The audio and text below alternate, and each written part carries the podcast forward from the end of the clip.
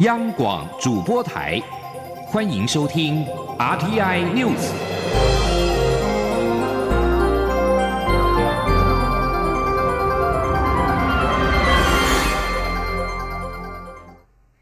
各位好，我是李自立，欢迎收听这一节央广主播台提供给您的 RTI News。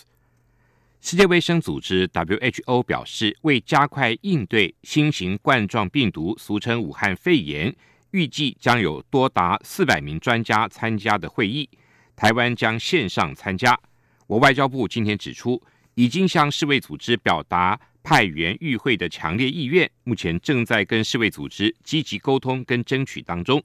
外交部重申，台湾必须以定期跟机制化的方式，完整充分的参与世卫组织的所有会议活动跟机制，以免成为全球防疫的漏洞。台湾也才能够为国际合作共同对抗疫情危机做出更多的贡献。中央流行疫情指挥中心今天也表示，针对世卫组织即将召开的专家全球论坛，我方也正在争取到场参与。记者。肖兆平的报道。为了加快应对新型冠状病毒的研究，世界卫生组织将举行全球论坛，并透露届时台湾将会以线上方式参加。对此，中央流行疫情指挥中心九号表示，我方正持续争取到场参与，目前正努力当中。指挥中心执行官疾病管制署署长周志浩表示，政府立场当然是努力到场参与，并且也安排好专家前往。出席，他说：“我们当然是努力要争取要能够与会，好，但是如果真的不能够与会，现在还在努力哦，好，那如果真的不能与会的时候，那这时候会用电话会议或用视讯会议的方式来参与，那我们会有，我们已经准备好我们的专家啊来参加这个会议。”指挥中心监测应变官庄仁祥表示，相关专家技术会议讨论的重点在于对新冠病毒的药物、疫苗研发等议题。目前以争取专家到场与会为最高目标，预计十号就会有定论。如果无法成功到场参加，政府还是会派专家线上与会。他说。主要是在讲说，哎，全世界大家不要一起来做什么样的研发吧，疫苗啦，或新开创诊断啦，还有药物上面，大家要一起往往哪边方向走吧。庄仁祥也说，按照过去经验。WHO 多是以 Chinese Taipei 名义称呼我方出席代表。由于这场会议是很单纯的技术性会议，因此指挥中心指挥官并不会出席，但我方一定会有代表参与会议。中央广播电台记者肖兆平采访报道。国防部今天表示，共军歼十一、空警五零零跟轰六等型机。今天上午十一点多，经过巴士海峡，由西太平洋进入宫古水道飞返原驻地，并执行远海长航训练。在此期间，国军依战备规定，运用空中侦巡机跟空军的防空部队适切的应处，而空军 F 十六战机也起飞监控伴飞。国防部指出，共军远海长航的举动已经冲击了区域安全稳定，危害区域各方共享的和平福祉。国防部强调，面对各种敌情的威胁，国军都能够全程掌握，全力的依相关的战备规定应处，以维护国家主权跟国民生命财产安全，请国人放心。继续再来关心新冠状肺炎的消息。中央流行疫情指挥中心今天宣布第十八例新型冠状病毒的确诊个案。由于这名个案是先前旅游欧洲确诊夫妻的儿子，因此指挥中心也正在研议未来亲密的接触者是否会直接纳入裁剪的范围。记者肖兆平的报道。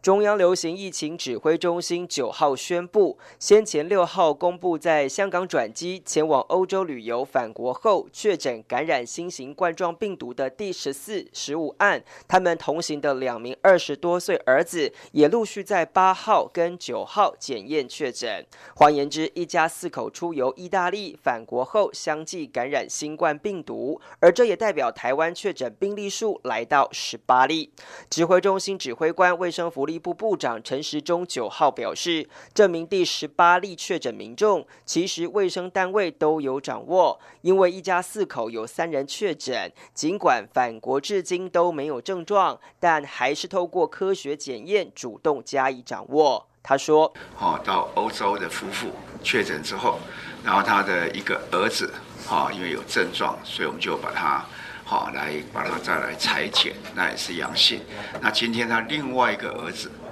好，因为我们觉得就是说，连续他们家里有三位了哈，所以虽然他这儿子一直都没有症状，好，一直都没有症，到现在也是一样哈，都没有症状，好，但是我们裁剪，好是阳性。有鉴于此，陈时中也促请专家研议，是否要对感染者的亲密接触者纳进裁剪范围。指挥中心监测应变官庄仁祥补充表示，这第十八名确诊民众病毒量很高，但目前没有症状反应。不过有无症状并不能直接类推传染力的高低，而为了加强掌握，才会请专家研议是否有扩大检疫的必要性。他进一步强调，国内检疫能量是有超前部署，如果有扩大检验对象，影响也不会很大。他说：“今天我们大概最多可以验的八百多件，没有问题。”指挥中心表示。统计至八号为止，国内新增七十一例严重特殊传染性肺炎通报个案，目前累计通报数有一千四百七十名个案，其中包含十八名确诊，一千三百名排除，其余隔离检验当中。而二月三号晚间自武汉返台的台商团当中，目前仅一人确诊。中央广播电台记者肖兆平采访报道。为了防堵新型冠状病毒以及减轻医院发烧筛检站的人流压力，中央健康保险署今天宣布启动批次下载的功能。从明天十号起，医疗院所可以针对预约看诊的民众，提前向健保署下载旅游史等资料，以利医院的检疫工作。记者肖兆平的报道。为了因应新型冠状病毒疫情的防疫需求，中央健康保险署先前推出高风险地区入境日期资料功能，让医师人员在健保卡插卡问诊时，就能得知就医民众的入境史，以及了解民众过去十四天内是否去过疫区。而健保署署长李博章九号受访时宣布，健保卡查询功能要再进化，将提供批次下载。功能让医疗院所可以提早掌握来诊民众的旅游史跟接触史。李博章表示。为了让医疗人员了解看诊民众是否有中港澳旅游史，目前已经可以透过看诊插卡时就得到来自健保署与移民署整合的勾稽资料。就算有民众刻意不带健保卡或想隐匿旅游史，也能透过电脑输入身份证字号掌握情况。而为了减轻医护人员当日的筛检压力，李博章表示，十号起更启动批次下载功能，让已经预约看诊的民众。其旅游史、接触史都能在前一天让院方提早掌握。他说：“预约的病人的话，我们让我们的医院在民众还没有来就医的时候，医院可以先把那个名单先过滤一下，说明天要来看病的一些病人，他可能有这样的一个中港澳的旅游史。”针对台湾健保卡功能协同防疫，李博章认为这将会是健保大突破，因为目前其他国家都还做不到。他说：“未来的话，整个整个台湾的一个防疫的那个功能的话，哈，我们这个健保健保署现在所做的这些事情，应该是对防疫的那个概念会有大的突破了。啊，通常别的国家他可能这一点他做不到。”而根据全球资料库 NAMBIO 的资料指出，二零二零医疗健保指数排行榜，台湾以八十六点七一分排名全球第一。对此，李博章认为，台湾医疗服务、基础设备、人员素质、药品可进性、罕病照顾等都相当不错。他感谢国际对台湾健保的肯定。中央广播电台记者肖兆平采访报道。对抗新型冠状病毒，也就是武汉肺炎，一般用品被认为是以七十五度的酒精消毒的效果最好，造成酒精近期来成为民众强买的物资。为解决民众需求，行政院指示国营事业台湾烟酒公司跟台糖加入生产。台酒今天表示，首批由屏东酒厂生产的七十五度防疫酒精，明天正式的上架贩售，产能充足，民众不需要抢购。记者陈林信宏的报道。引发全球恐慌的武汉肺炎来自于新型冠状病毒。目前已知传染途径有三种，除了与感染者近距离接触约一到两公尺而可能吸入病毒而感染的飞沫传播，另外也有可能因为带病原体的粪便污染的手或食物的粪口传播，以及接触到带有病毒分泌物而经由手触摸口鼻或眼睛而感染的接触传播。目前被认为酒精浓度在百分之七十至百分之七十。十八就具有杀死病毒的效果，可以有效预防接触传播而感染武汉肺炎，使得民众抢购药局贩售的七十五度酒精。为解决民众需求，行政院指示国营事业台湾烟酒公司和台糖加入生产。台酒表示，首批由屏东酒厂生产的七十五度酒精十号就会开始上架贩售。目前第一批共有三千打，也就是共三万六千瓶，容量六百 m 每瓶售价新台币七十五元。将铺货至台酒全台的便利店、展售中心和营业所。台酒也强调，日后其他四个酒厂也会加入生产，因此七十五度酒精供应绝对没有问题。台湾烟酒公司副总经理廖志坚说：“将来四个厂再加开产能的话，一天供应呃这个整个呃台湾呢，加入他们四个厂如果加入产能的话。”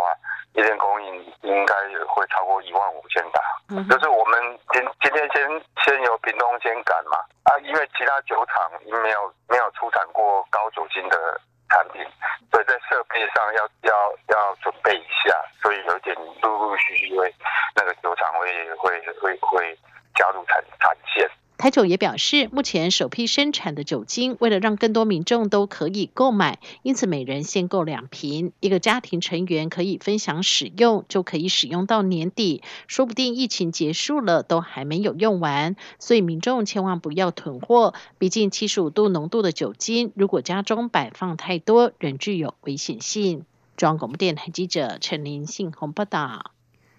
在新冠肺炎疫情持续扩散之下，中国多地采取了返程开工人员居家隔离、企业错峰开工等等措施，试图在防疫跟工作间取得平衡。但是制造业受到的较大冲击。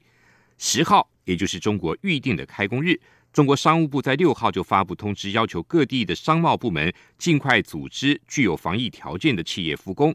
但是对各省市而言，防控疫情才是当前首要的政治任务。自我隔离十四天，错峰开工，成为有限复工的措施。关注新冠肺炎的威胁在于，部分患者虽然没有症状，却已经具有传染力。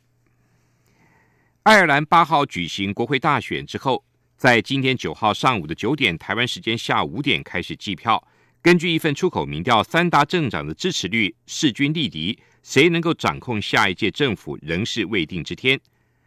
根据易普索民意调查机构八号晚上十点投票结束之后所公布的民调，总理瓦拉德卡所属的执政党爱尔兰统一党、中间偏右的共和党跟左翼的政党新芬党，三者都获得约百分之二十二的第一选择票。这份民调访问了大约五千名离开投票所的选民，估计误差范围为百分之一点三。其中，爱尔兰统一党获得百分之二十二点四的第一选择票。新芬党获得二十二点三的统一票，而共和党获得的是百分之二十二点二的票。然而，根据法新社报道，爱尔兰使用可转移单票制，在三十九个选区当中，从每个选区选出多名下议院的议员，因此要用第一选择票的出口民调来推断各党席次，还有点困难。非洲各国领袖今天出席了在非洲联盟总部阿迪斯阿贝巴所召开的高峰会，聚焦在该联盟如何在解决非洲各地不断扩增的冲突方面扮演更重要的角色。在高峰会召开前，非洲联盟委员会主席马哈马特向各国外长发表的谈话中，对非洲的安全情势描绘出了暗淡的前景，因为极端分子的威胁从萨赫尔地区延伸到索马利亚。马哈特指出。让枪声寂寞，无法在今年的期限前达标，透露出了非洲安全情势的复杂性。以上这一节新闻由李自力编辑播报，谢谢收听。